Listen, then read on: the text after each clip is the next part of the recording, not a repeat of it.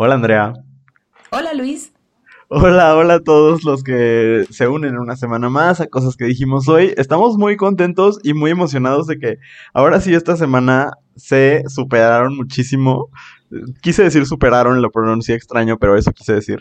Este, porque participaron muchísimo en el tema de esta semana. Tuvimos que editarlo y, y seleccionar como algunos. Pero de verdad, muy, muy contentos de que no solo cada semana nos escuchen más, sino que estén participando en, en, nuestras, en nuestras bellas dinámicas, ¿no? ¿Cómo estás, Andrea? Bien, bien, como dices, emocionada de, de ver tanta participación, porque además creo que el tema de hoy si no hubiéramos tenido tanta participación de la gente, hubiera sido como, pues, hola, venimos a hablar de esto. Estaríamos llorando ahorita. sí, totalmente. Creo que eh, lo complementó, no lo complementó, sino que le dio como base, ¿no? Y ahora sí que, pues fueron los que nos dieron de qué vamos a hablar el día de hoy. ¿Cuáles son las cosas que vamos a decir hoy? Si no, hubiéramos estado perdidos. Entonces, gracias a todos los que nos mandan sus comentarios. Además, siempre es muy divertido. Siempre hay por ahí esas joyitas que dices, no manches, ¿cómo, cómo no se me había ocurrido, no? Sí, sí, sí, de verdad que hay, hay, hay, hay, grandes aportaciones. Y justo, o sea, esta es la primera vez que hacemos un programa. El tema de hoy es el capitalismo, por cierto. Eh, y como que nos gusta, que no nos gusta de vivir en, en este sistema y todo lo que, lo que lo rodea, pero esta es la primera vez que hacemos un episodio que es pues prácticamente todo basado en lo que el público compartió con nosotros, ¿no? Entonces, está, está bien chido que cada vez haya, más participación. Y antes de pasar a el tema de la semana, queremos recordarles que mientras estén escuchando este episodio, utilicen el hashtag cosas que dijimos hoy, todo junto, eh, en todas sus redes sociales, Facebook, Twitter e Instagram para este pues para poder rastrearlos y, ver o sea todos esos comentarios que ponen y que van poniendo conforme van escuchando el, el podcast pues nada más háganlo con el hashtag para poder rastrearlos y ver toda la conversación. Va a estar va a estar muy cool. Hoy vamos a empezar pues como cada semana con las quejas no y eh, pues es este momento en el que nos quejamos de lo que nos molestó esta semana, pero mi queja de hoy, la verdad es que es un poco atemporal, es algo que me ha hecho enojar toda mi vida y decidí que como no, no tenía algo particular de esta semana iba a sacar esto, ¿no? Es, es como mi momento de terapia, pero mi queja de la semana, Andrea, es, es como a un tipo de, de persona que tú vas a, a identificar, creo, muy rápidamente. Ok. Hoy me quiero quejar de los rockeritos. O sea, a ver, no porque no me guste el rock. Los rockeritos que dicen que nada es música más que su rock de blancos. O sea, es algo que me causa mucho conflicto. Conozco gente así, lo veo en redes sociales. Y que de verdad, o sea, esta gente que va como evangelizando de lo que sí es música y lo que no es música. Y que cuando te echas un comentario como de, ay, Britney Spears, no sé qué, híjole, es que no sé, yo llevo muchos años escuchando, eh, no sé, el último disco de The Strokes o alguna cosa así. O sea, siempre, que abundan en los festivales de música y que abundan en las licenciaturas en comunicación. O sea, que vas a encontrar una persona Feliz día del comunicólogo, por cierto. Ay, fue día del comunicólogo, ajá. Este, ay, que por cierto vi muchas páginas, pudo haber sido mi, queja de la semana, muchas páginas de comunicólogos que hacían sus memes y te lo juro oh, que nada de eso me, hace sentido desde mi experiencia, pero este, el, el chiste es que esa es mi queja porque me he encontrado a lo largo de mi, de mi trayectoria como persona, pues, este, y sobre todo como comunicólogo, a muchísima gente que se dedica a explicarte qué es música y qué no es música. Y, ay no, o sea, de verdad, son gente que creo que el último disco nuevo que escuchó fue el Random Access Memories de, de Daft Punk y que no han superado que salió.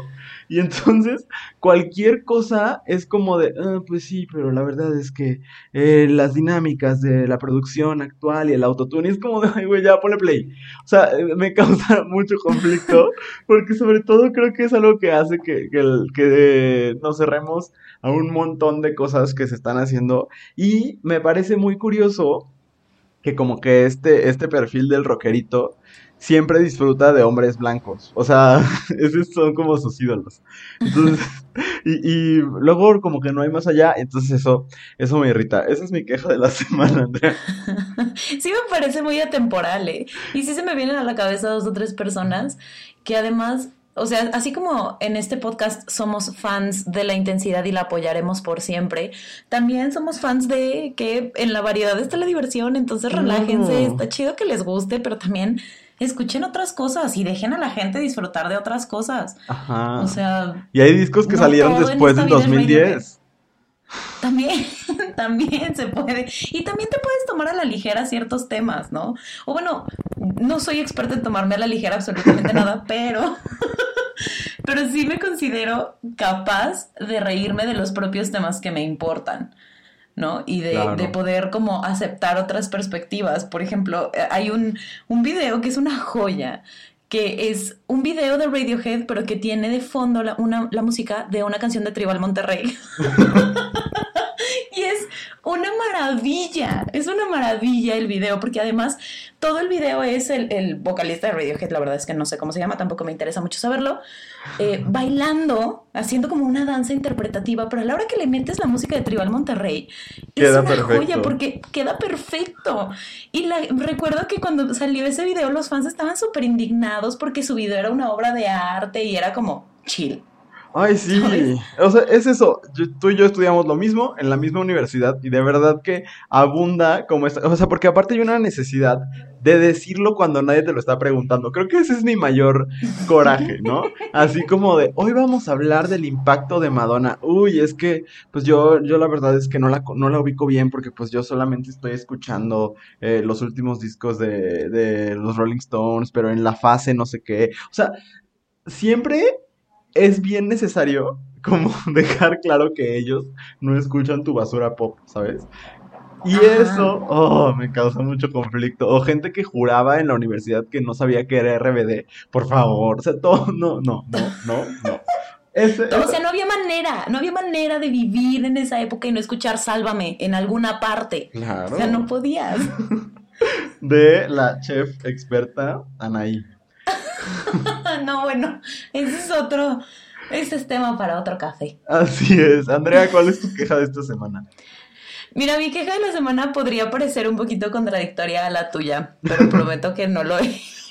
Está bien, está bien. En la diversidad está el valor de este programa. Ajá, este, mi queja viene, este, porque en la última semana, la verdad es que el, la fuente de, muchas de mis quejas es Twitter, ¿no? Y en estas semanas han estado sucediendo como muchas cosas y aparece como de manera constante este asunto de, es que estas generaciones se ofenden de todo. Todo les ofende, nada les parece, este, uno ya no puede decir nada porque se ofenden y tal, tal, tal. Este, y honestamente me molesta mucho, me molesta que les moleste. Sí, totalmente. Más porque a mí me da mucho gusto ser parte de una generación que ya no está dispuesta a vivir incómoda solo para que para no incomodar a los demás. Claro. No sé si me estoy explicando. Totalmente. la verdad tengo medio desconectada, pero sí creo que el hacer comentarios o bromas o comparaciones o dar diagnósticos de salud cuando no eres un profesional de la salud basado en lo que tú te imaginas que está bien y luego decirle a la gente que se ofende por, por, por confrontarte, ¿no? Y que son una generación de cristal, híjole, o sea, me parece, me parece muy molesto, más porque hay un montón de gente, y me incluyo, ¿no? que cuando estábamos más chicos y estás en formación te toca que te bombardeen con un montón de cosas y no sabes cómo decir no porque no tienes plataforma para decir que no. Y además no ves a nadie más diciendo que no. Entonces a mí me parece muy valioso ser parte de una generación que ya está muy cansada de decir que sí todo el tiempo. Totalmente. ¿no? Y que se puede detener y decir, pues no, tu comentario no va. Ajá, no me parece. lo que estás... Exacto, no me parece. Creo que si bien nos hacen falta herramientas para poder dialogar, ¿no? Porque me queda claro que Twitter es todo menos una plataforma para el diálogo. Claro. Eh, sí creo, sí me parece importante que exista como este, esta resistencia, ¿no? A decir, pues no porque tú lo digas y no porque tú seas hombre y no porque seas hombre privilegiado que no esté entendiendo de dónde viene mi realidad. ¿No? Entonces, por ahí va mi queja de hoy. Está a lo mejor muy sin lugar, pero... No, es, también me parece una queja totalmente atemporal, o sea, podemos decirla en el episodio de hoy, en el de la semana que sea, porque justo, no, no lo veo contradictorio, o sea, creo que, que hablamos de dos, de, pues dos partes de la realidad muy distintas. Yo también me siento profundamente orgulloso de pertenecer a una generación que, o sea, es de las cosas que más me enorgullecen de mi generación, que no nos quedamos callados. Y dentro de, dentro de esta generación hay mucha gente que también se alinea con este argumento de, ay, no hay que ser de cristal y no hay que hacer este, snowflakes, como dicen en Estados Unidos. Pero es que, es que siempre hemos sido de cristal, nada más que antes, pues pues nos rompíamos, ¿sabes? O sea, antes... Y te rompías solo. Ajá, solo. O sea, tú sabías, siempre ha sido doloroso que, que te digan cosas homofóbicas, que te digan cosas este, sexistas o, o sobre tu cuerpo, como, como pasó con, con Adele hace unas, unos días. Pero antes era una sola persona la que lo tenía que vivir en silencio porque nadie hacía comunidad alrededor, ¿no? Y esta vez... Exacto. Somos un montón de personas diciendo oye, no, ¿sabes? A mí también me duele y si unimos nuestros dolores, entonces, este, creo que tiene más sentido. A mí también me enorgullece muchísimo. Y creo que, pues es una onda, o sea, es una onda de, ¿por qué no me dejas seguir siendo culero, ¿sabes? O sea, ¿por qué no me dejas seguir siendo una mala persona? Eh, Exacto. Ajá, porque ahora se están viendo confrontados muchos y muchas con pues la ignorancia y, la agresión constante a la que pues las minorías sociales hemos sido eh, sujetas durante muchísimo tiempo, ¿no? Entonces, coincido totalmente contigo.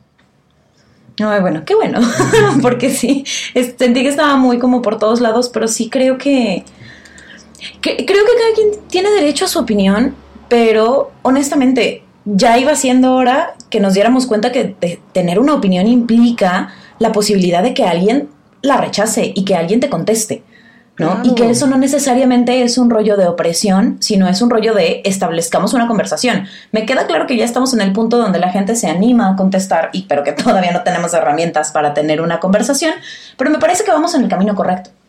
Claro, y a ver, todo el mundo tiene derecho a su opinión, pero yo también tengo derecho a decir que tu opinión es una estupidez, ¿no? Y a decir que tu opinión hace daño y lastima. No, y, tu opinión puede ser, como dices, homofóbica, machista, etcétera, ¿no? Porque sea tu opinión. significa. Ajá, exacto. o sea, es muy tu opinión, pero es una opinión horrible. O sea, eso no es una cosa, no quita la otra. Porque si de repente dicen, pues es mi opinión, pues sí, pero yo tengo otra y te voy a decir, o sea, y, pues te voy a decir lo que, lo que pienso sobre tu opinión que no tiene ningún fundamento. ¿No? Y, de repente la base es el, la libre expresión. Y sí, o sea, tienes libertad de expresarte y yo tengo libertad de pedir que te corran por decir eso, ¿sabes? O sea... Ajá, sí, totalmente. Y además una opinión no es un argumento, amigues, no lo hagan. Exacto. O sea, de verdad una opinión no es un argumento. Y leer un artículo de Wikipedia no construye un argumento tampoco. No, no, o leer un tuit de Fernanda Familiar o alguna cosa así. Ay, por favor, ¿no? Pero bueno, vamos a entrar de lleno a el tema de esta semana que es el capitalismo en el que vivimos, el, maldito capitalismo. maldito capitalismo. Sí, sí, es, un poco una historia de terror el día de hoy. vamos a hablar Voy a empezar tal cual con definición de diccionario, Andrea, porque así tampoco es que seamos economistas como para explicar, dar, dar una TED Talk sobre capitalismo. Entonces, nada más, si usted es una persona que viene de Marte o alguna cosa así, ¿qué es el capitalismo? Sistema económico y social basado en la propiedad privada de los medios de producción, en la importancia del capital como generador de riqueza y en la asignación de los recursos a través del mecanismo del mercado. Bueno, creo que perfectamente resume eh, de lo que vamos a hablar el día de hoy, ¿no? Entonces, pues lo que hicimos, Andrea y yo sabíamos que queríamos hablar de esto, no sabíamos muy bien por qué ni qué queríamos decir. Como la mayor parte del tiempo, pero bueno. Ajá, pero pues digamos que hablar de que un delfín me raptó una vez es más fácil. es más fácil que hablar de, del capital y, y, demás, ¿no? Entonces, esta no es para nada una discusión académica, sino pues una plática sobre algo que que vivimos todos, ahora sí que los peces hablando del agua, básicamente. y este, pues nos fuimos a, nuestras redes sociales, que son Abrazo Grupal en Facebook y arroba Abrazo Grupal en Instagram, para preguntarles ustedes qué es lo que les caga del capitalismo y qué aman en secreto. Y hubo unos que ni en secreto, qué cosa tan rara. Pero este, vamos a empezar con lo que a la gente le caga del capitalismo, ¿de acuerdo? Muy bien. Muy bien. Es que estoy viendo unos números extraños en mi. Perdón, yo los puse, yo los puse. Son importantes. Ok, ok, perfecto. Me confundí por completo, pero bien. Muy bien. Este, vamos a, a hablar de, del tema de hoy. Y vamos, tenemos algunos puntos, ¿te parece, Andrea, si vamos uno y uno, como cada semana, de lo que nos compartió el público? Si no escuchan las palabras textuales que nos dijeron, es porque tuvimos que agruparlas en puntos, porque de verdad fueron muchas, lo cual pues agradecemos profundamente, ¿no? Este, eh, voy a empezar con la primera, ¿qué nos caga del capitalismo? Y muchos llegaron bastantes opiniones que dicen las necesidades falsas que crea en nosotros, ¿no? Eh, alguien más decía, por ejemplo, que el control de lo que está cool o no está cool, que va por, por lo mismo, que se fomenta el consumismo, o que nos hacen necesitar cosas que en realidad no son tan importantes, ¿no? Que creo que todo va enfocado a esto de, pues nos, nos involucra en una narrativa de lo que debo tener para ser una persona de estatus y todos nos lo creemos, ¿no? Que un poco, eh, hoy vamos a hablar mucho de, de mentiras. Y, y sí, creo que, creo que justo en pláticas sobre Amazon que he tenido con amigos, y mucho a partir de, que te he empezado a escuchar a ti, Andrea, este, mucha gente dice, pero es que, o sea, me ahorro 50 pesos, ¿no? Del envío, a lo mejor, en un libro. 50 pesos. O, este, es que me llega bien rápido. O sea, sí, pero no son artículos de primera necesidad. Y creo que nos hemos creído, por ejemplo, esto, de que tenemos que tener las cosas inmediatamente. O sea, creo que la narrativa del capitalismo y del capitalismo del 2020, porque aparte se ha ido transformando a lo largo de la historia, nos vende muchas necesidades como esa, ¿no? Como es que tengo que tener las cosas ahorita, ¿no? Y lo pido y casi que es mágico y lo tengo en dos minutos, ¿no? Y, por ejemplo, ahora que, que en Estados Unidos muchos de los supermercados ya no tienen cajeros, sino más bien tú te este, no, tanto como la tienda mágica extraña de Amazon donde ni siquiera pasas por un por una caja con un robotcito, sino algo intermedio, ¿no? Donde tú pasas y registras. Sí, que tú escaneas. Ajá. Aquí, aquí en México, o por lo menos en la ciudad donde vivimos, hay algunos donde te escaneas, pero de todas maneras al final pasas con una persona. En Estados Unidos ya hay muchos donde pasas directamente la tarjeta y pues ya, ¿no? Te vas. Y todas estas cosas, de verdad que yo he platicado como de mi inquietud de, pues sí, pero ¿qué pasó con todos esos empleados, no?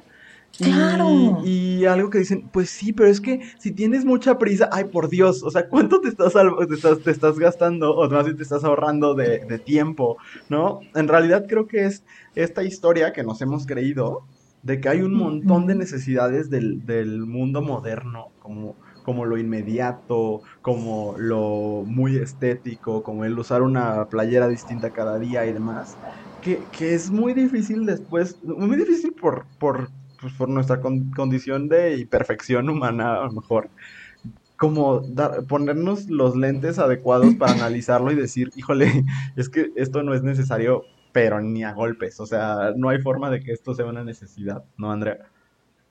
Claro, y es que híjole, es que dices Amazon y, y, sí me, me, enojo tantito porque incluso todas estas tiendas que te dan es, esos plus, ¿no? Por ejemplo, ¿por qué Amazon te puede dar las cosas 50 pesos más baratas o 100 pesos más baratas? ¿Tú crees que Amazon le pierde? No. Creo que no. Creo que no es una cadenita de ver quién va perdiendo y va perdiendo todos. Todos van perdiendo, excepto la persona que se vuelve billonario. Y es algo que tú y yo platicábamos hace ratito, Luis. Claro. O sea, no hay manera de que exista una persona billonaria si no le ha quitado a otros. ¿No? Y lo peor de todo es que todas estas empresas que se dedican a venderte esta inmediatez te venden cosas que no, te, no necesitas. Si realmente nos sentáramos a revisar cuántas cosas necesitamos, necesitamos, así de si no lo tengo, neta, no puedo funcionar como ser humano.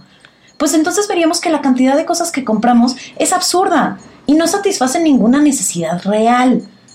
¿no? por supuesto. Ya que nosotros no hayamos ido a terapia y no podemos identificar de dónde vienen esas necesidades, pues es otra historia. Ay, Andrea, yo Pero sí, me parece.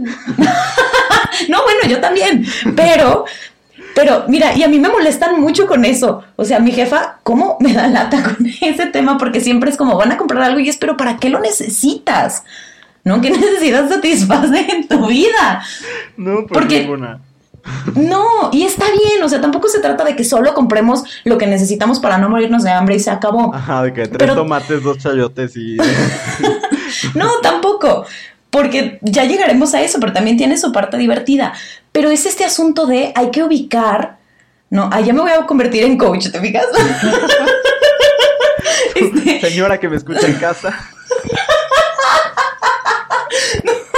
no, o sea, no voy por ahí, pero sí creo que, te- que tenemos que aprender a diferenciar entre lo que necesitamos y lo que queremos. Porque el discurso cambia muchísimo y la cantidad de cosas que compramos y el ritmo con el que las compramos es bien diferente cuando sabemos que no lo necesitamos. No les digo que no compren, porque está padre querer y está padre poder comprar. Pero ya de eso a sentir que lo necesitamos, y creo que es, que es real, que lo decimos, todos lo decimos, Claro. sí, ahí es donde me parece que se vuelve muy problemático. Claro, fíjate que justo como sabía que íbamos a llegar bien rápido al tema de Amazon. hay, un, hay un ensayo en el libro que siempre menciono de Falso Espejo, de Gia Tolentino, que tiene, habla de siete, siete fraudes que nuestra generación, específicamente los millennials, este, hemos, eh, pues hemos sido víctimas de esos siete fraudes, ¿no? Y uno de los fraudes habla precisamente de Jeff Bezos y de Amazon.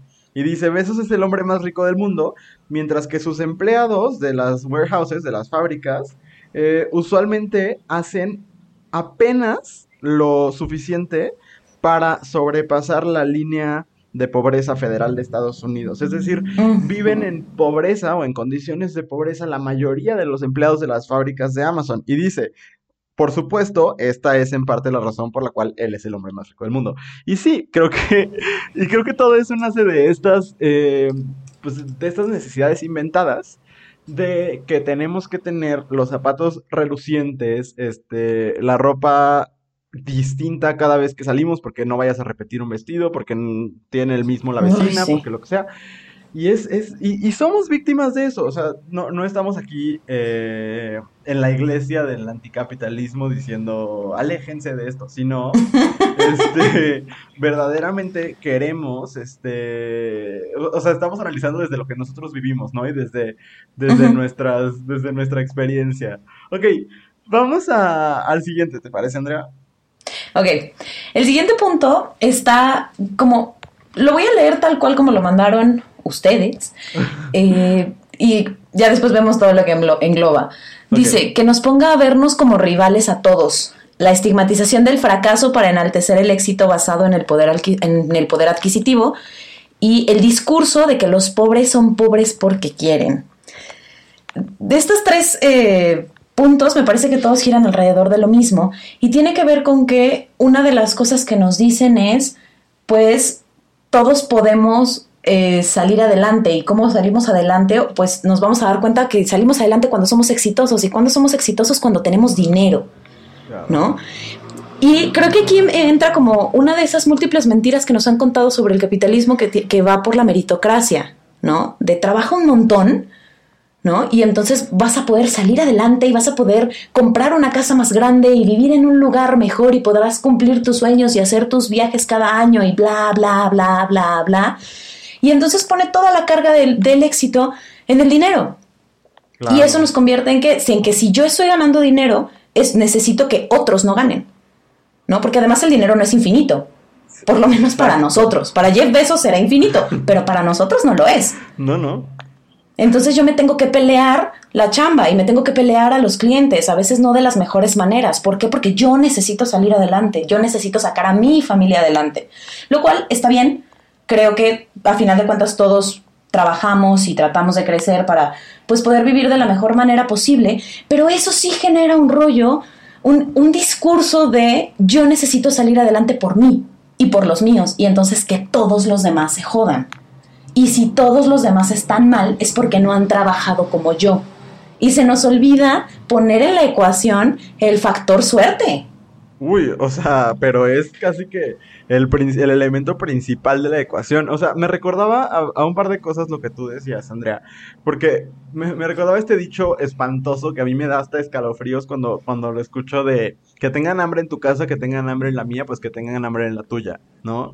Me parece una cosa horripilante porque pues, pues de preferencia que no tengan hambre en ninguna de las dos, ¿no? O sea, Exacto. a eso aspiramos. Y otra cosa justo lo que pensaba ahorita con lo que tú decías es, es que la visión del capitalismo y lo que nos hace que nos sintamos todos rivales de todos es que el dinero que tú tienes es dinero que podría tener yo, ¿sabes? O sea, o sea, a lo mejor yo tengo 20 pesos y tú tienes 15 y, no me pongo a pensar en que ya de por sí tengo un privilegio, sino que, pues sí, yo tengo 20 y tú tienes 15, pero yo podría tener 35, ¿no? Y si tú ya tienes cero, pues ya no es mi problema, porque lo, lo, mismo, o sea, de que haya necesidad en tu casa, en la mía, pues que en la tuya.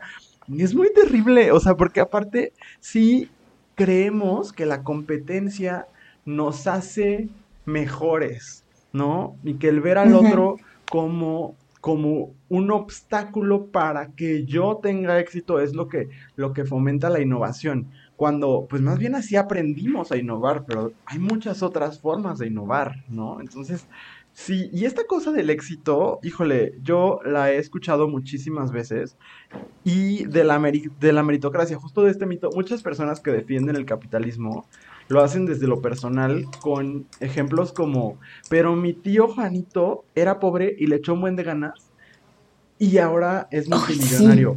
sí. Pero tu tío Juanito es la excepción a la regla y no lo digo yo, está estadísticamente comprobado. O sea, porque muchas veces dicen, ay, pues tú hablas de, desde el resentimiento porque a lo mejor no has trabajado tan duro como mi tío Juanito. O sea, ayer Andrea y yo en la madrugada estábamos todavía temblando del trabajo y demás. Este, y de verdad que no vivimos como Jeff Bezos ni cerca. Entonces, no, bueno. Eh, creo que creo que este mito de que pues es que le chingamos y tú no la chingaste y por eso pues se, se, se tambalea, más bien se cae en dos en dos golpes, ¿sabes? Pero no queremos, o sea, creo que no queremos saberlo porque nos señala, porque al mismo tiempo nos señala nuestros propios privilegios, ¿no? Claro, y porque honestamente a todos nos gusta pensar que lo que alcanzamos y lo que tenemos, lo tenemos porque hemos trabajado. Es, es muy reconfortante pensarlo. Muy claro. ¿no? Es muy reconfortante creer que yo, si yo sigo, y además tener esa, como esa esperanza, ¿no? De si yo sigo trabajando, voy a llegar más lejos. Pues más lejos de dónde, ¿no? ¿Y a costa de quién? porque, exactamente. Entonces, es, me parece problemático, pero lo entiendo. Lo entiendo. Y porque además no, es muy difícil que nos sentemos a aceptar que la mayoría de las cosas que tenemos y la mayoría de las oportunidades que tenemos las tenemos por pura suerte. Por haber nacido en una familia que honestamente no le faltaba para comer. Y que, ajá, y que es consecuencia también, o sea, es que esto está bien oscuro, pero que muchas veces el privilegio de nuestra generación es consecuencia de prácticas poco éticas de hace cuatro o cinco generaciones, o sea, de familiares que no solamente no llegamos a conocer, sino que no tenemos idea que existieron, o sea, que ni siquiera a lo mejor nuestros papás y abuelos llegaron a conocer, pero que, que ahí están y que, y que creo que lo que es muy complicado y muy difícil es dejar, o, no tan difícil, más bien creo que lo que es muy delicado es que creemos que el capitalismo y que el éxito es una cosa natural que está, que está tal cual en la esencia de, los seres humanos y no consecuencia de una construcción histórica global, ¿no? O sea, creo que creo que por ahí va. Yo, y, y, se vincula con el siguiente punto que, que el público nos dijo y que ese sí lo, redactamos nosotros con base en unas más o menos tres, cuatro aportaciones de la explotación de las personas y la casa común. Creo que eh, eso es algo que es innegable que está sucediendo en este sistema, ¿no? Eh, tanto utilizar a las personas como un, como un elemento monetizable, ¿no? Un elemento del cual se puede ganar dinero y Amazon es el perfecto ejemplo, pero también Uber, por ejemplo, ¿no? Este, Uber que ha bajado muchísimo sus precios para matar a su competencia, ¿no? pero a, a, a costa de pagarle muy poquito a sus, a sus empleados, ¿no?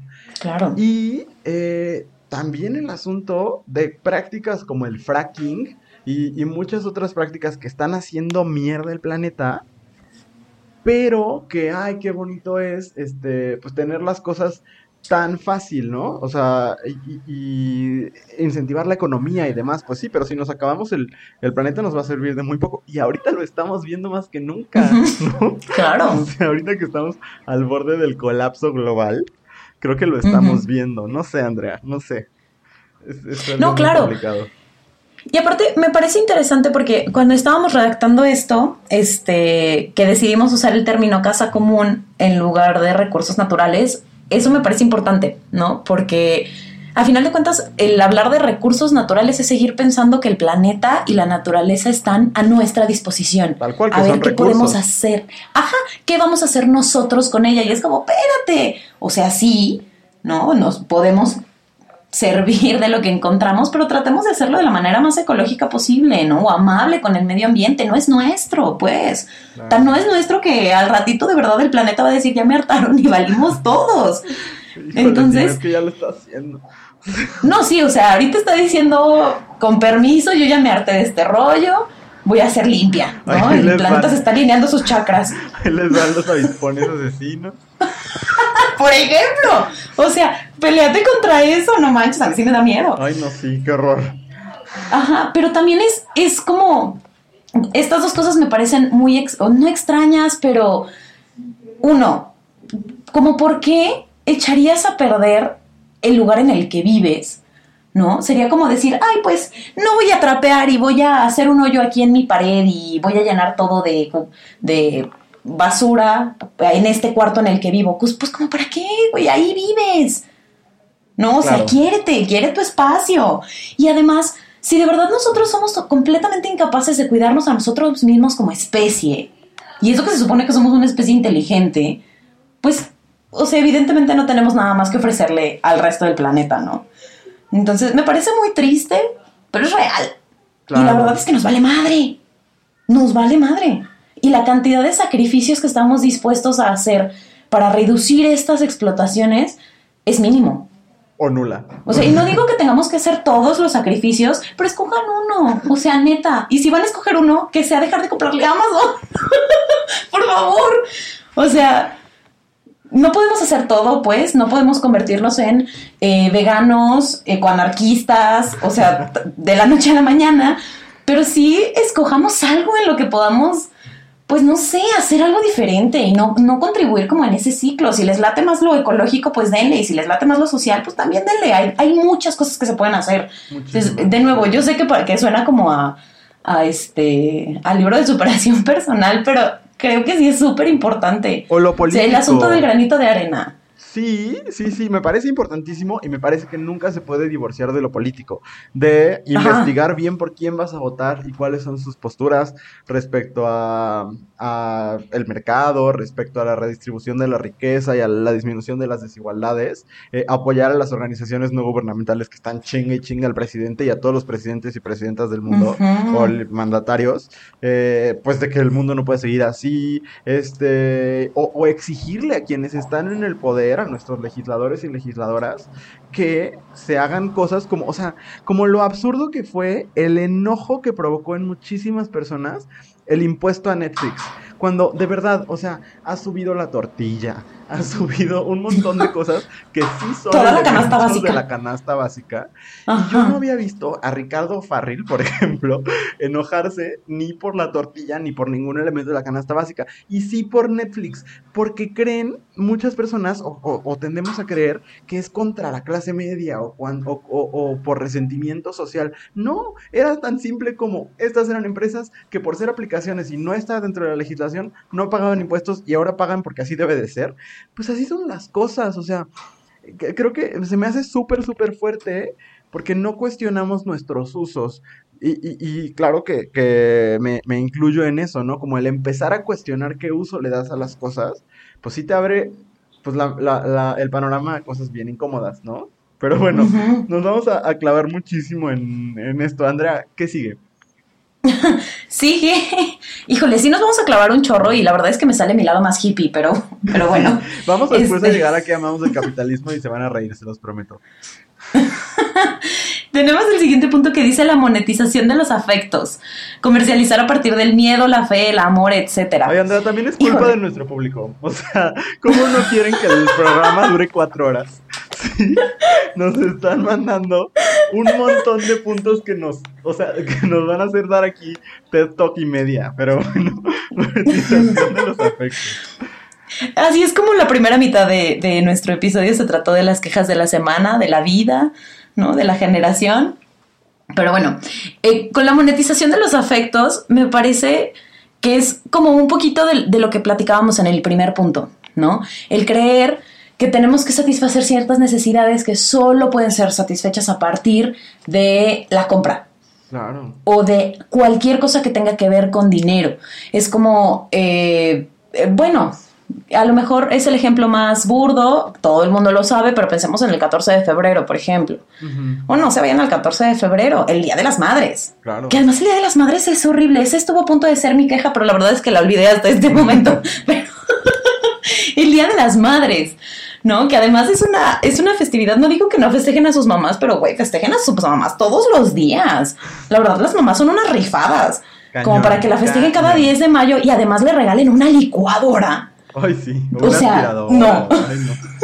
no, no, o sea, ese tipo de cosas, ¿no? De, de, creer que tenemos que gastar para demostrar que nos importa. Eso me, me parece muy problemático porque entonces mete en problemas a personas que no tienen la liquidez para poder hacer ciertas cosas y entonces genera brechas que, que son difíciles de brincar. ¿No? Este. Ah. Iba a poner. Iba a poner de ejemplo. Bueno, sí lo voy a poner, ni modo. este. Por ejemplo, pensemos en Amarte Duele. Okay. Ay, yo, yo, sé que no lo vieron venir. Divulgación pero... de la ciencia social de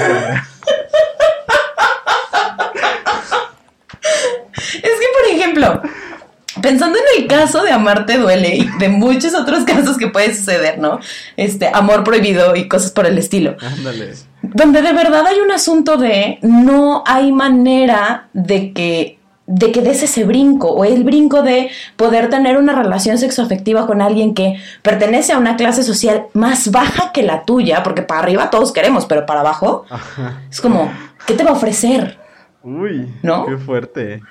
Sí, sí, fíjate que yo pensaba en, en, otra cosa de los afectos que no está en la lista que pusimos, pero que me parece uno de los grandes trucos del capitalismo que todos nos creemos, que tiene que ver con el empoderamiento, ¿no?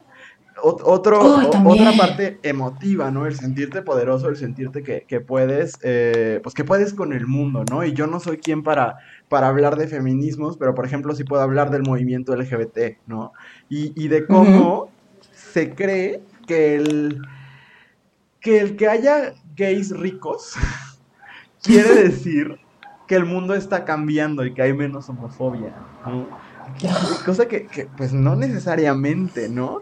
Y como uh -huh. de repente se nos, se nos enseñó que todas las, las batallas sociales se libran con dinero, ¿no? Y entonces, uh -huh. a lo mejor ya doné al fondo para, contra la homofobia de no sé qué organización y ya estoy aportando, ¿no? O entonces eh, todos estos programas de empoderamiento femenino tienen que ver con, con la mujer como empresaria, por ejemplo, ¿no?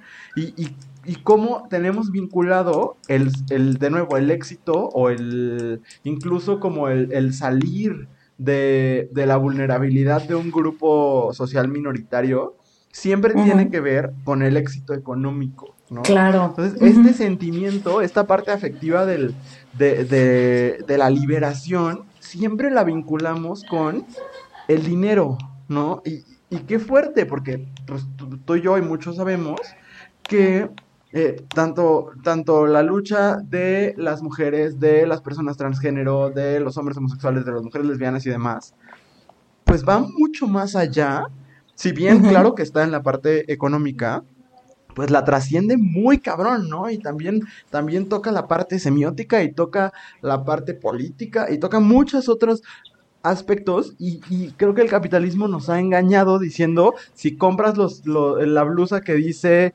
este Women Rock o si compras oh, eh, el oh. artículo de las botas feministas de Liverpool por ejemplo o el artículo especial de Converse de Pride que yo soy súper víctima del merch de Pride. si compras todo eso, entonces estás identificándote con la causa, pero siempre es comprar, ¿no? Entonces imagínate cómo, o sea, pensar en cómo el capitalismo se mete hasta ahí, hasta en las causas que son súper, súper válidas y como súper, pues, necesarias, pero la respuesta no siempre es comprar el nuevo, el nuevo producto, ¿no? No, bueno, pero aquí hay otra cosa además del comprar, ¿no? Estoy pensando que eh, eh, pensemos en la... Ay, se... Lo perdí, se fue, espérate, ah. ¿ya regresará? Aquí está. este, en la romantización de la pobreza, Luis. Y el, el cómo, eh, pensando por ejemplo en muchas ONGs, ¿no? Que se dedican a, a recopilar fondos para apoyar a estas personas y tal, tal, tal el discurso siempre es pobrecitos de estas personas pobres. Y entonces tú ves pósters y ves videos donde los ves en una miseria terrible y además te dicen, pero Juanito, aunque tiene que vender chicles en el camellón, se lleva su tarea. Y es como... Es pobrecito. ¿Cómo puedes decir que... ¡Claro! ¿Cómo puedes decir que eso es hermoso? Claro que no. Es que qué bonito porque quiere salir adelante. Así. Sí, y es una cosa horrible y lo aplaudimos. Totalmente. ¿no? Y además, estas instituciones que honestamente se agradece lo que hacen por los grupos más vulnerables, pero estas instituciones no están hechas para sacar a las personas vulnerables de su situación de vulnerabilidad. Lo único que pueden hacer es acompañarlas y hacer que sea tantito peor, de tantito menos peor, en el mejor de los casos, ¿no? En el mejor de los casos. Pero fuera de eso, no hay más.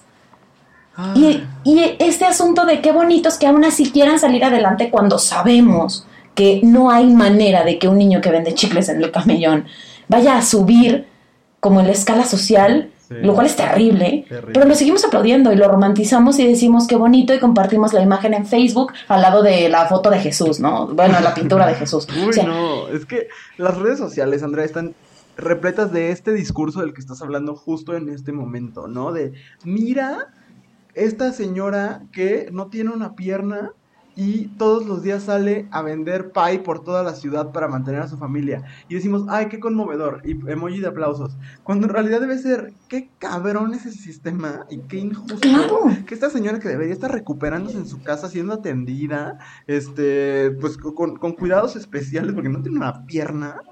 Eh, eh, es, tan injusto el sistema que, no puede hacerlo y que tiene que partirse de la madre en toda la ciudad y, que está sufriendo y que para mí es muy romántico porque pues porque, o sea, para mí no, pues para, para quien lo ve, es, termina siendo muy romántico porque es, ay, mira, le está echando ganas. Pues no es que le esté echando ganas, es que es que no le queda de otra. Exacto, exacto. Pero entonces lo decimos como, ay, qué bonito. Nuestros, nuestros, este, nuestros pobres del día a día que, que no, no se rinden. Pues no se rinden, pero tú estás haciendo todo lo posible, tu sistema por lo menos, para que sí se rindan, ¿no?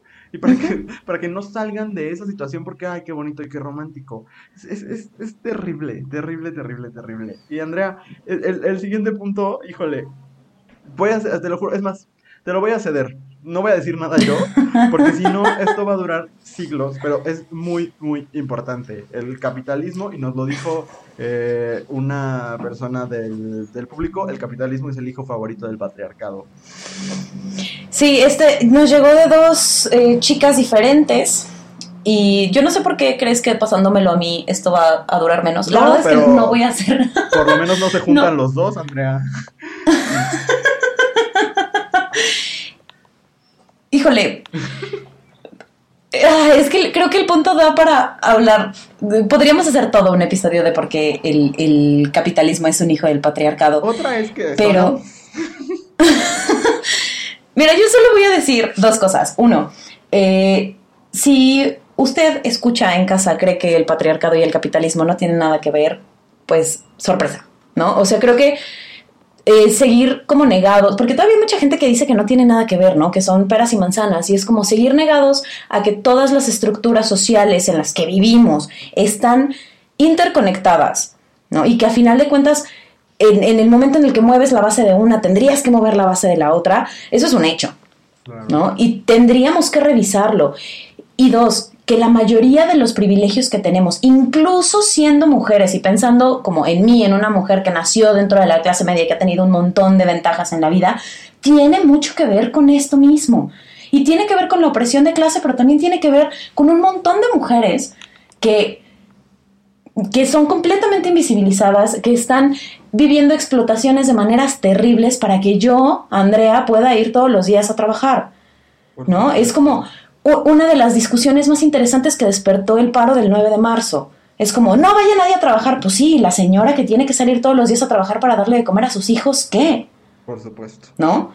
Y me parece súper importante revisarlo, no nada más, eh, me, me, parece importantísimo revisarlo desde el mismo feminismo, ¿no? Porque de repente el feminismo agarra unos discursos que están plagados de clasismo, y que creemos que todas las mujeres lo viven y que toda la violencia a las mujeres es igual y que toda la opresión a las mujeres es igual, cuando, perdón, pero ser una mujer pobre es mucho más doloroso y tiene muchos eh, conflictos de los que nosotras ni siquiera nos imaginamos.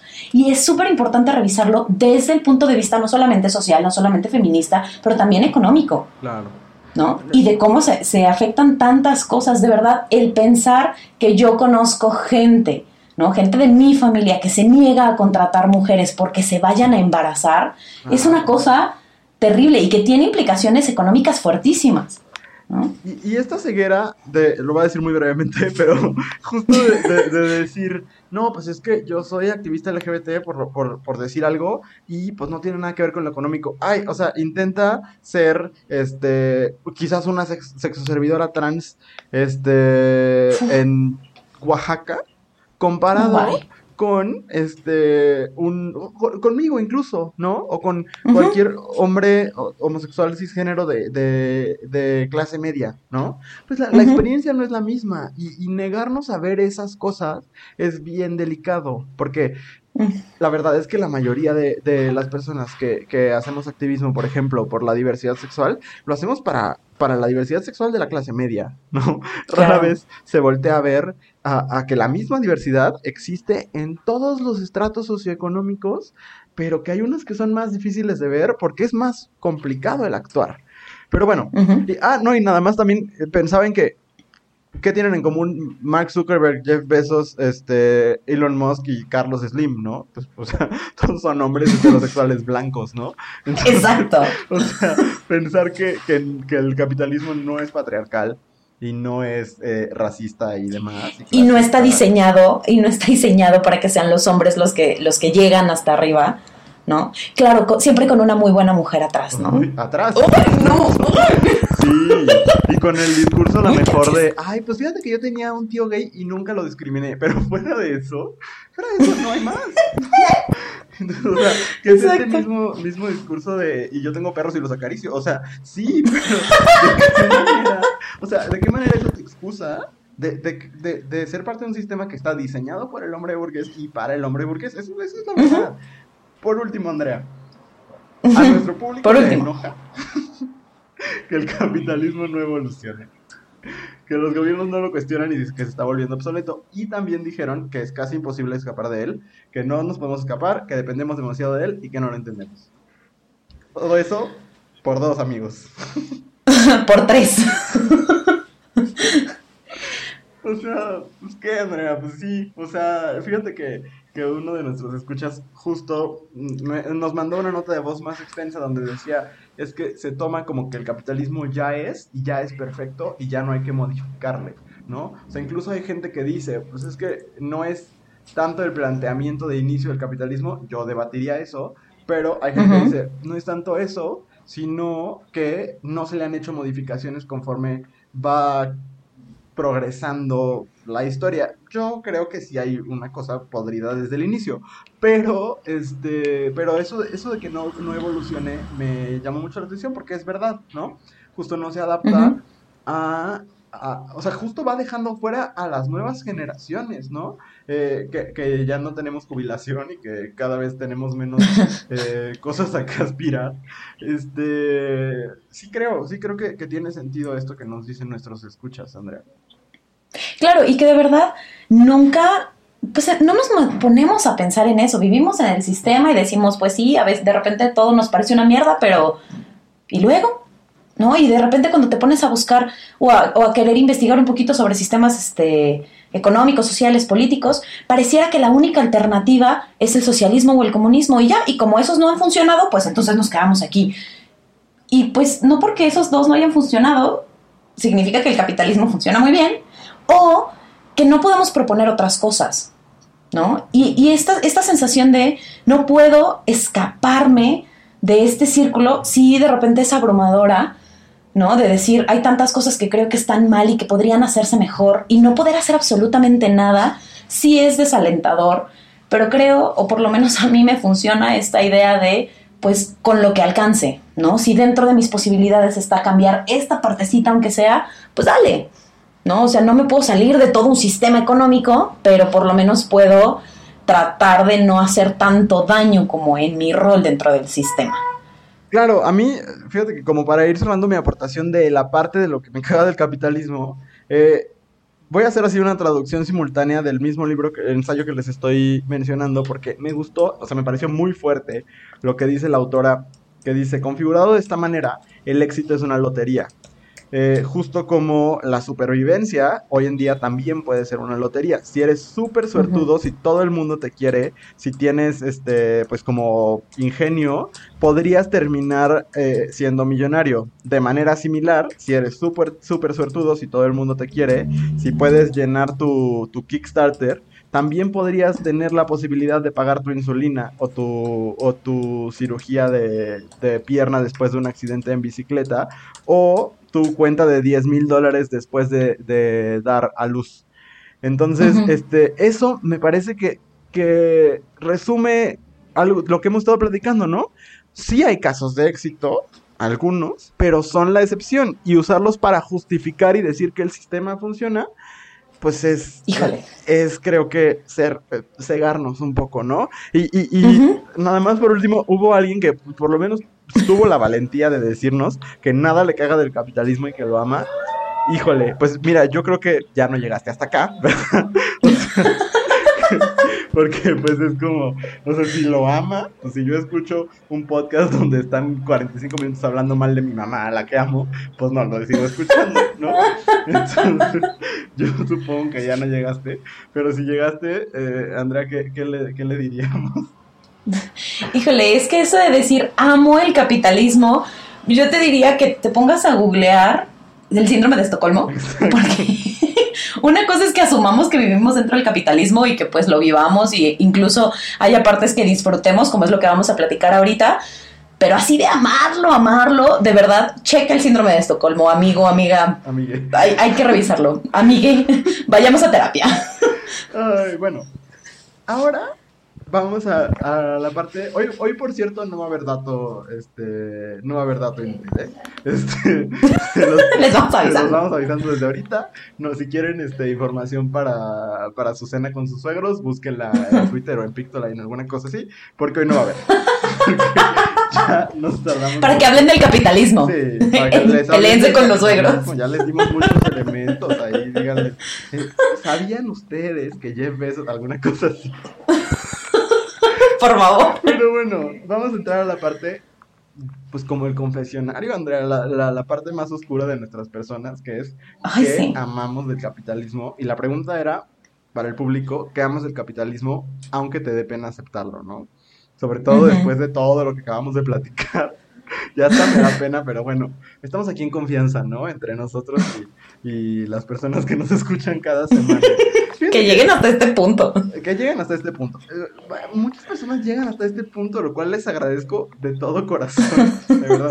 La semana pasada, eso ni te dije, nos llegó un mensaje a las redes de Abrazo Grupal que decía, por mí hagan un podcast de cuatro horas. O sea, ¿por qué les somos Ni nos dé luz verde. Exacto. Ni nos dé luz verde porque aquí se acaba todo. Porque Andrea y yo ya tuvimos un pedazo de esta conversación hace rato y de todas maneras... Sí, ya y veníamos bajos de energía, Andrea, imagínate si no. Ya sé, veníamos sin ganas de pelearnos, pero bueno. Pero bueno, resulta que eh, lo que ustedes nos dijeron se podría resumir en su gran mayoría en comprar, comprar, comprar. o sea, comprar, comprar, comprar.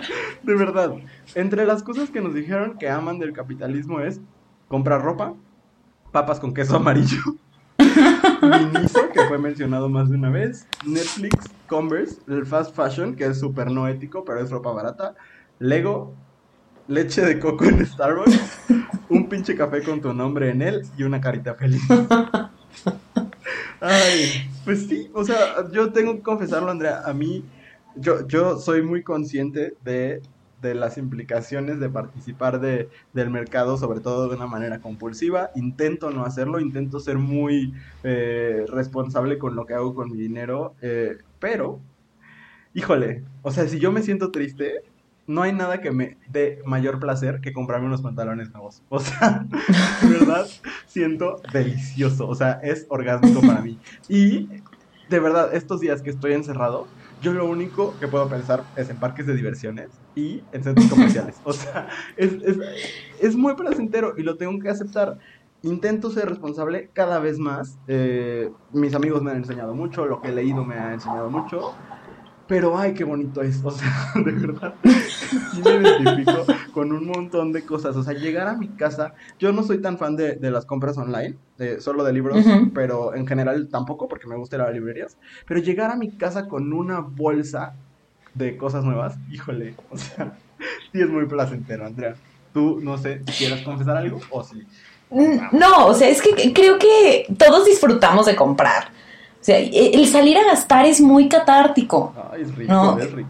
Es riquísimo. O sea, y yo, o sea, por más que te digo, de repente me sale lo hippie y luego juzgo a, mi- a mis amigos por co- comprar cosas que yo digo, pero qué poco ética es tu compra. Pues sí, yo también tengo las cosas que compro que no lo puedo evitar. Nada más que yo sí soy full señora. Y entonces yo disfruto muchísimo de ir a Costco Ay, sí. y de ver todo lo que hay en Costco y comprar cosas para la casa, para la cocina. O sea, sí, perdón, ahí sí me voy a ver muy señora, pero ir a Costco o cualquier otro súper y entonces buscar cosas para la casa, que si la velita, que si el frasquito, que si el no sé qué para la cocina. O sea, no sabes lo feliz que me hace. Me hace muy, muy feliz. Digo, además de comprar libros y todo este asunto, ¿no? Sí, que Pero también es creo muy que- placentero. Lo es, lo es. O sea, ojalá viviéramos en un país o en una ciudad donde tuviéramos un poquito más de oferta para poder ir a para poder comprar libros, ¿no? Ajá. Pero que además esa es, esa es otra cosa de Amazon, amigues. En Amazon no puedes oler los libros, no los puedes tocar, no puedes ver si pesa mucho, si tu muñeca puede con eso. No compren libros en Amazon. Pero, pero sí, eh, o sea, esta sensación de, de hacer el gasto y de obtener algo que te gusta, insisto, que a lo mejor no necesitas, pero que lo quieres. Lo quiero y tengo el dinero y me lo voy a comprar, es una sensación deliciosa. No, ¿no? o sea- y la verdad es que no sé quién dijo lo de las papas con queso amarillo, pero soy su fan. O sea, el día que quiera yo le invito unas porque se me hizo maravillosa su aportación. La misma persona que dijo lo de las papas con queso amarillo dijo lo de que le caga que nos ponga a vernos como rivales a todos. Entonces tuvo dos Hermoso. aportaciones muy valiosas. Y sí, totalmente. Ya podemos ser mejores amigos. Sí. Yo- yo- fíjate que voy a comenzar lo más oscuro de mi ser. Pero yo creo que de los lugares donde yo me siento más emocionado es en un centro comercial gringo. O sea, yo amo entrar a las tiendas. O sea, entro hasta Hot Topic, Andrea. O sea, verdad. No manches. O sea, de verdad, de las conversaciones más chistosas que he tenido en mi vida fue un niño random que me quiso hacer plática. Eh, Yo fui a un mall solo en Florida. O sea, no solo el mall, solo yo. Y de que viendo un pin de Hufflepuff y un niño me empezó a hacer pláticas sobre Harry Potter. Para- Hermoso. De verdad, yo puedo dar vueltas y vueltas y vueltas por cómo están construidos, porque son unos malditos genios de, de hacerte desear todo. O sea, la verdad es que sí tengo autocontrol porque mi papá me enseñó a cuidar muchísimo el dinero, sobre todo eh, ten- tengo eh, muchas cosas de mi mamá y muchas cosas de mi papá, y mi papá es así de cuidar el dinero, ¿no? Sobre todo pues porque había que administrarlo más que nada, pero este, a mí me enseñó mucho eso, entonces, pero de que siento el deseo de, híjole, o sea, en esta tienda hay 400 cosas que me quiero llevar, sí, muy cañón.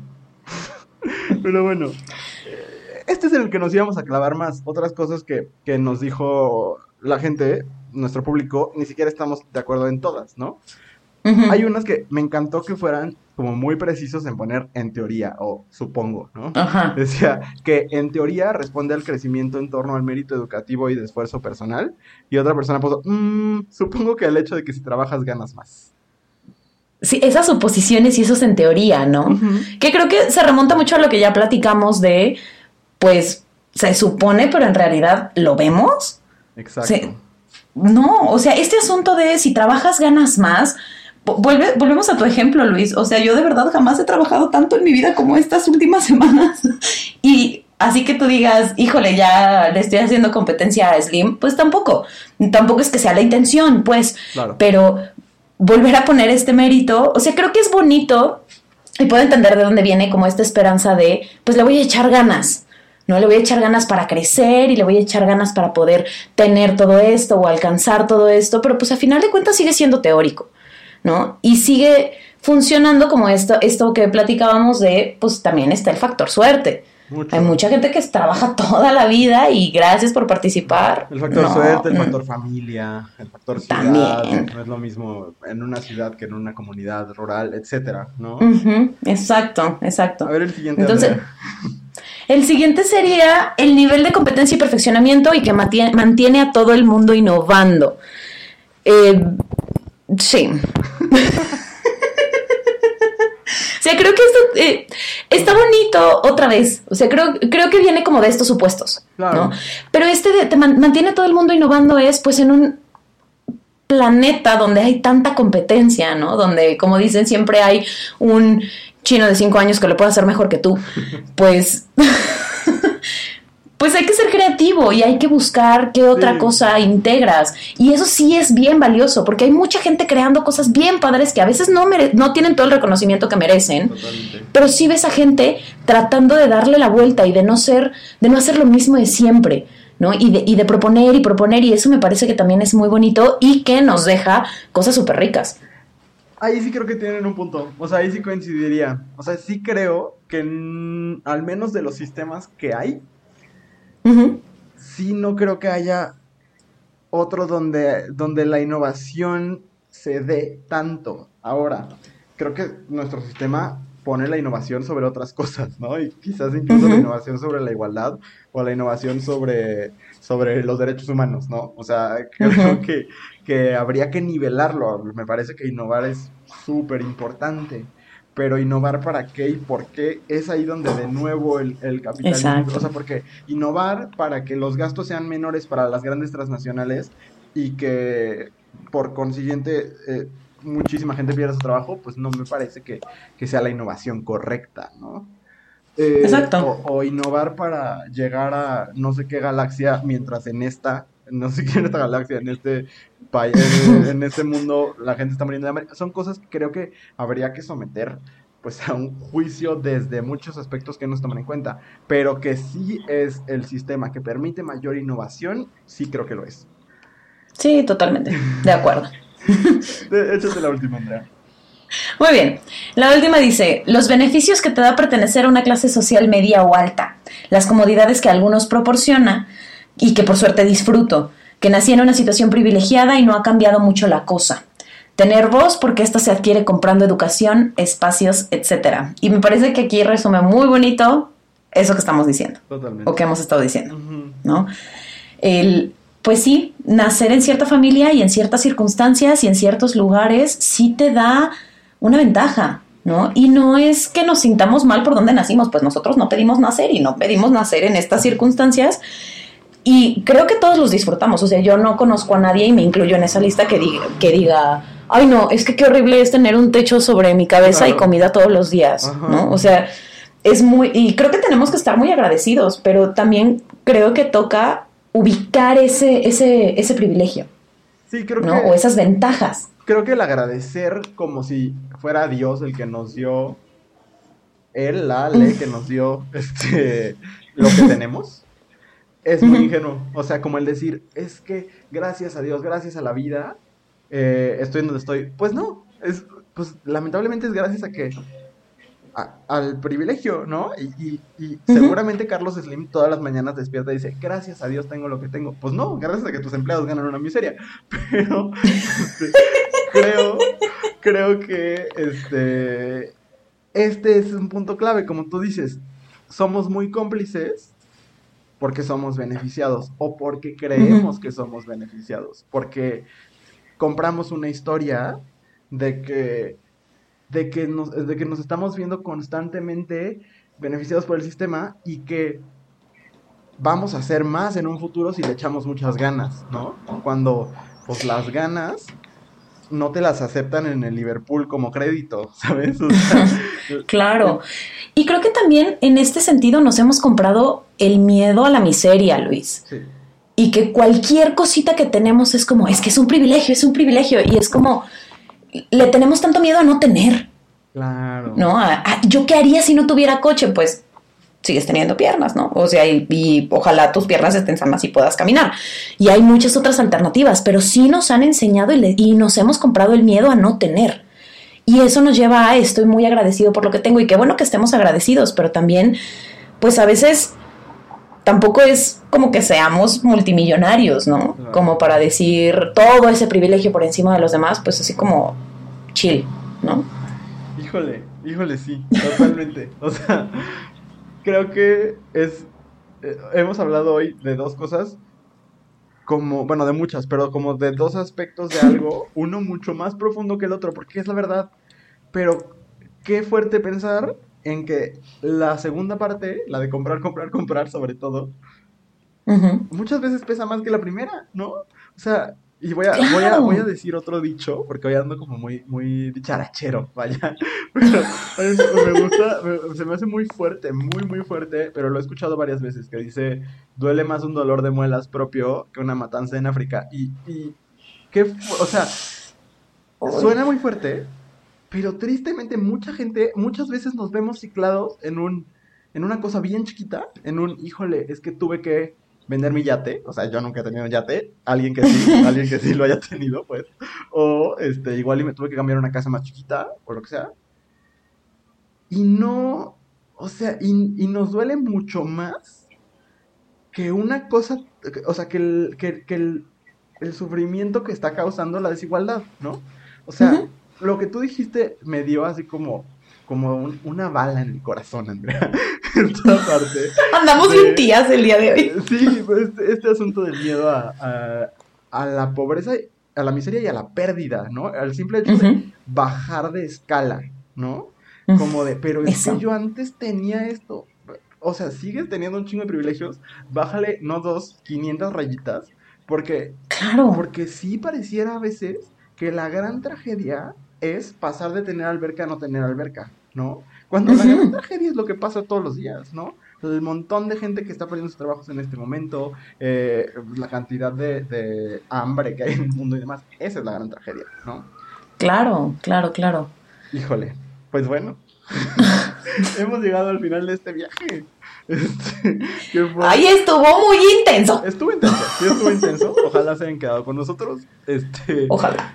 Lo, lo, agradeceremos mucho si... Ay, ya se me, me estaba yendo la voz. Me sentí Lolita Yala eh, Phil Barrera. Este, no, pues muchas gracias por, por, quedarse con nosotros. Este, estamos muy contentos. Y si no se quedaron, también díganos. O sea, también avísenos en, redes así como, ajá, sí, también sirve escuchar. Sí, es, importante también eso, ¿no? En las redes sociales que, como cada semana les decimos, son abrazo grupal en Facebook y arroba abrazo grupal en Instagram. Este, y de nuevo, usen el hashtag cosas que dijimos hoy para comentarnos todo lo que, lo que sintieron y lo que vivieron con nosotros durante este, este episodio. La próxima semana, yo creo que todavía no les decimos, ¿no, Andrea? Solo decimos que hay un invitado muy especial. Sí, tenemos un invitado muy especial con el que vamos a compensar el no tener este datos interesantes o curiosos o, para comentar. Ajá, Pero esta semana. va a haber mucho, mucho dato curioso la próxima semana. Sí, va a ser muy divertido. Entonces, eh, esto fue muy intenso, pero la próxima semana va a ser muy divertido. Y la verdad es que el invitado es muy impredecible, entonces quién sabe qué vaya a pasar. Sí, sí, estoy emocionado y nervioso. sí, cañón. Pues no, no se olviden de escucharnos, ya saben que en cuanto empiece el jueves a las 12 de la madrugada ya está eh, el podcast en Spotify. Y en Anchor también, por si no tienen Spotify, pueden eh, en nuestro perfil de Anchor, que es anchor.fm, diagonal abrazo grupal. Entonces, eh, ahí también pueden escucharnos. Muchas gracias, Andrea. Gracias a ti, Luis, y gracias a todos los que se quedaron. Gracias a todos por escucharnos. Eh, y nos escuchamos la próxima semana. Adiós. Adiós. Cosas que dijimos hoy es una producción original de Abrazo Grupal, conducido y realizado en su totalidad por Andrea Ramos y Luis Ruiz. Nos escuchamos todos los jueves en Spotify.